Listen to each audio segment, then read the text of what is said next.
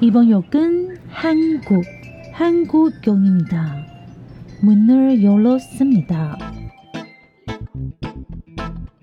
欢迎收听韩国客厅在你家，我是孝珍，我是泰妍。炸鸡买了吗？啤酒带了吗？一起来聊天吧。欢迎收听今天的韩国新闻小读报，我是泰妍。今天日期是二零二二年的十月三十一号，是十月的最后一天了。 这期节目我们要跟大家聊的是发生在南韩当地时间十月二十九号晚上十点左右，台湾时间晚上九点，一个重大意外发生——梨泰院万圣节惨案。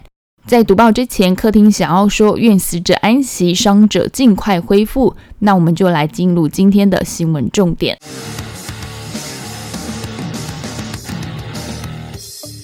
新闻小毒报，不能错过的韩国大小事。梨泰院万圣节惨案造成严重伤亡，全球震惊。震惊全世界的韩国万圣节踩踏事件是发生在南韩当地时间十月二十九号晚上十点多。截至客厅录音的时间，死亡人数统计有一百五十四人，男生五十六人，女生九十七人。包括《Produce One O One》第二季出生的演员李智翰也在惨案中丧生，享年二十四岁，非常的年轻。另外，外籍人士有二十六人，国籍是有中国、日本、美国、法国、伊朗、俄罗斯、泰国、奥地利、乌兹别克、越南、挪威、哈萨克、斯里兰卡，没有台湾人。另外，受伤的人数一百三十三人，重伤的三十七名。失踪的人数是来到了四千多名，伤亡的人大概是都在二十到三十岁的年轻人，所以韩国媒体或是社群的留言板上也出现了不少仇视二时代的言论，意思大概是谴责 MZ 时代。但我们想说的是，这是一场意外。回推一下事情的发生背景，为什么呢？大家就好奇，有十万左右的人都挤到了梨泰院。大家应该都知道，四月二十九号、三十号是万圣节周末，重点是第一个韩国国内疫情解封的万圣节。大家闷了很久，都想要放松一下。那万圣节是外国的节日嘛？那说到韩国有浓浓的异国风情的地方，就非梨泰院莫属了。这边的环境是夜店林立，然后又在美军基地附近，所以这边也会有很多外国人来，更是现在年轻人非常喜欢的地方。很多人可能以为，诶，可以聚集这么多人，应该是有什么主办单位的一些活动。但其实，在万圣节这个时候，大大小小的餐厅、酒吧都会在这个时候推出活动庆祝，吸引客人上门。所以二十九号才会涌进这么多人来到梨泰院，并不是有什么特定的主办单位主办的活动。当然啦，二十九号的这个晚上一定非常热闹，音乐声加上喝酒的气氛，整个现场是非常的热血。与宏大江南商圈不同的地方是，梨泰院知名的酒吧大多是在。黑米头饭店，也就是汉密尔顿酒店的后面巷子。但梨泰院这个附近的环境，其实帮大家介绍一下，巷弄不大，又是斜坡。KBS 的报道就说，事发地点的巷子大概长四十公尺，宽度是三点二公尺。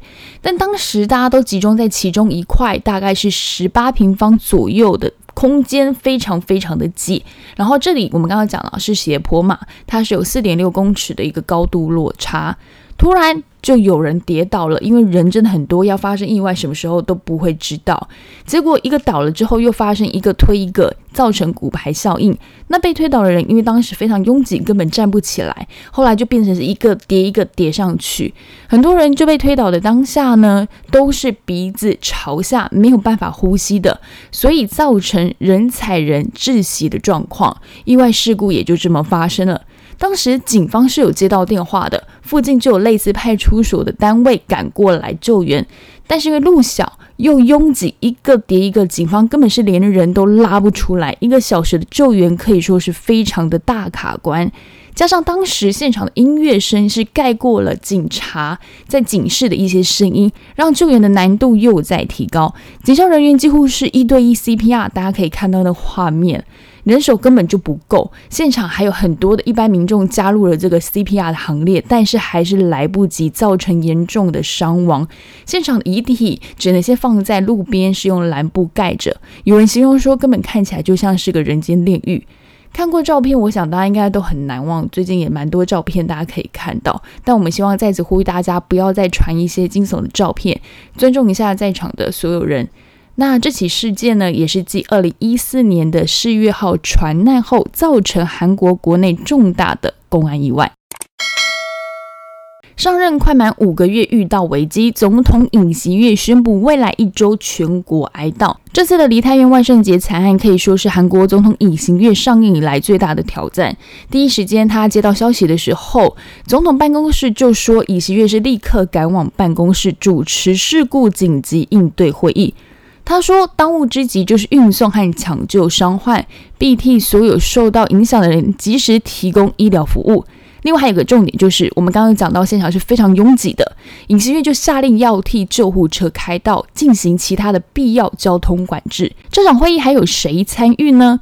还有韩国总理韩德洙、内政部长李相明、首尔市警察厅长金光浩，他们都是透过视讯的方式加入了这场会议。首尔市长吴世勋当时人在国外，他三十号也紧急从欧洲飞回首尔，前往梨泰院视察，并立即成立了应对小组，处理后续发生的事情。那总统在开完应变会议之后呢，他也就到了梨泰院进行视察。另外，在就在医疗方面，附近医院也是安排床位要来收治这些伤患。一直到了隔天这一夜过后，三十号早上八点四十五分，尹锡悦发表了全国性的谈话。他说：“从今天开始，直到事故现场完全排除障碍之前，全国进入哀悼期，为期一周。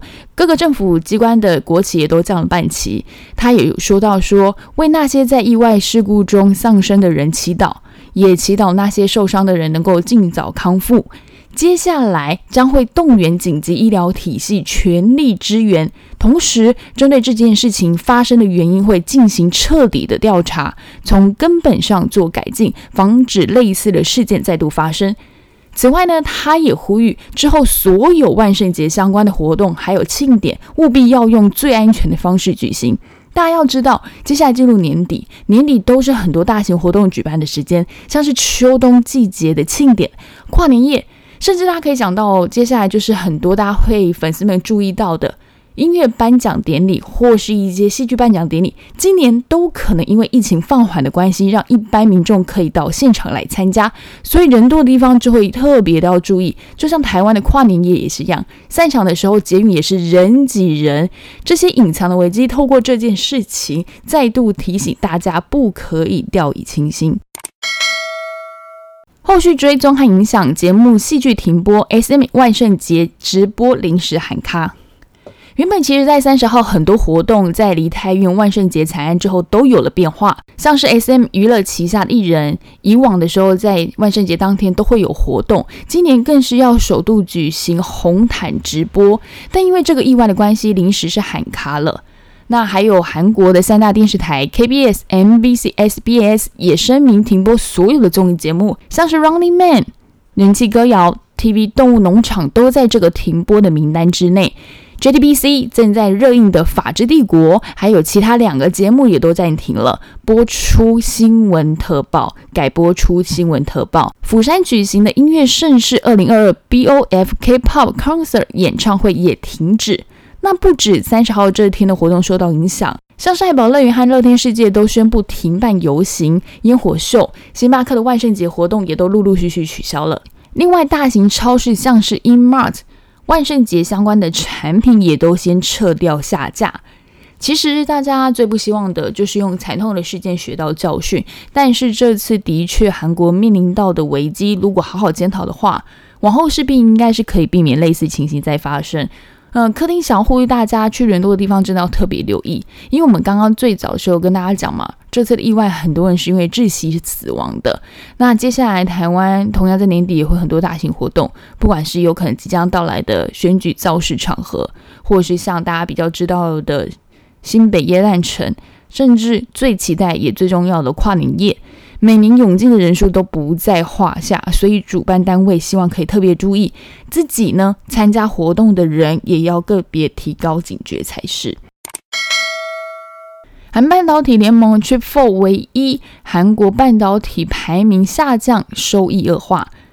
韩国全国经纪人联合会先前公布了市值前百大国际半导体厂经营指标分析结果，原本排在第一名的三星电子是掉到了第三名，被台积电还有美国的辉达超车。而且百大的企业当中啊，韩国只占了三家，是之前美国喊出的晶片四方联盟 Chip Four 成员当中唯一成绩下滑的国家。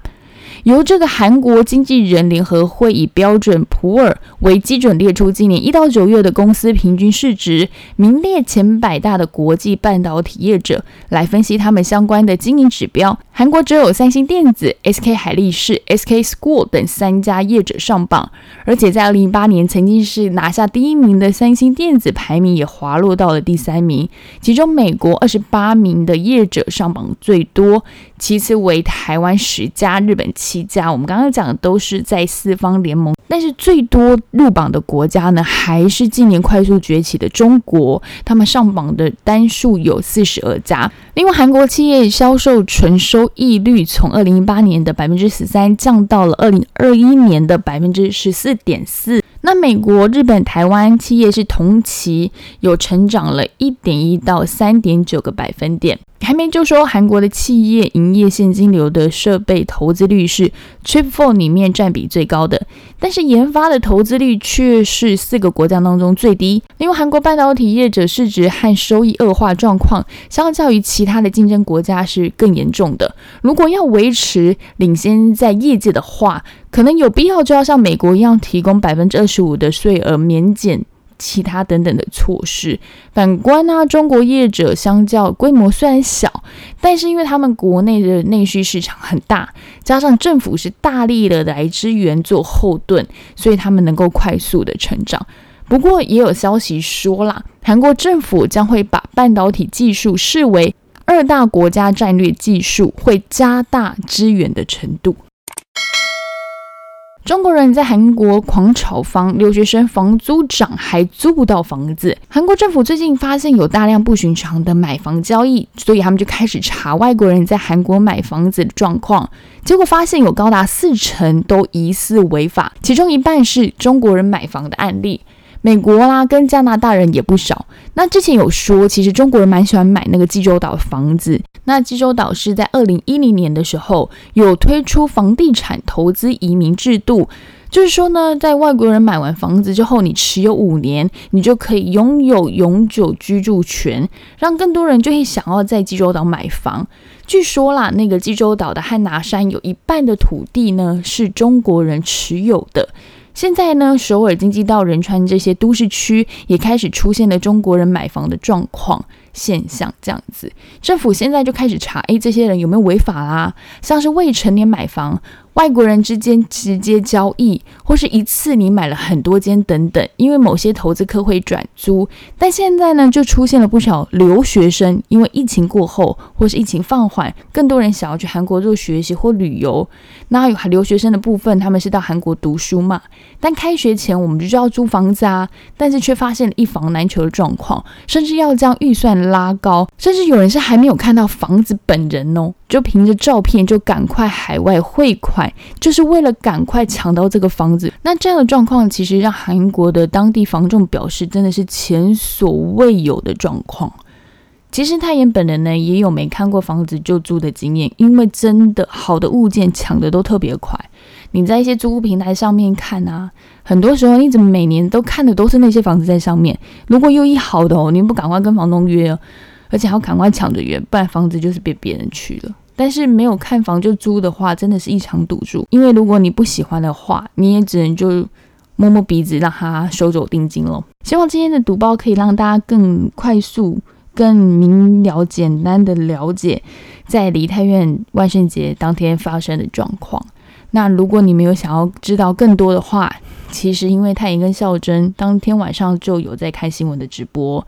尤其孝珍第一时间帮大家做了一些他心中的想法跟收集，我个人非常喜欢，嗯，所以我觉得如果大家想要再看更多的话，可以到脸书上面看看文字。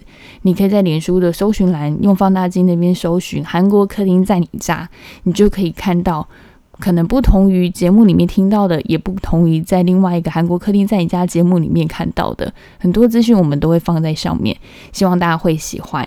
那如果喜欢的话，就帮我们按个赞，追踪一下，谢谢大家。那今天的读报就到这边，大家下班上班都要再特别小心，因为雨是越来越大喽。安妞。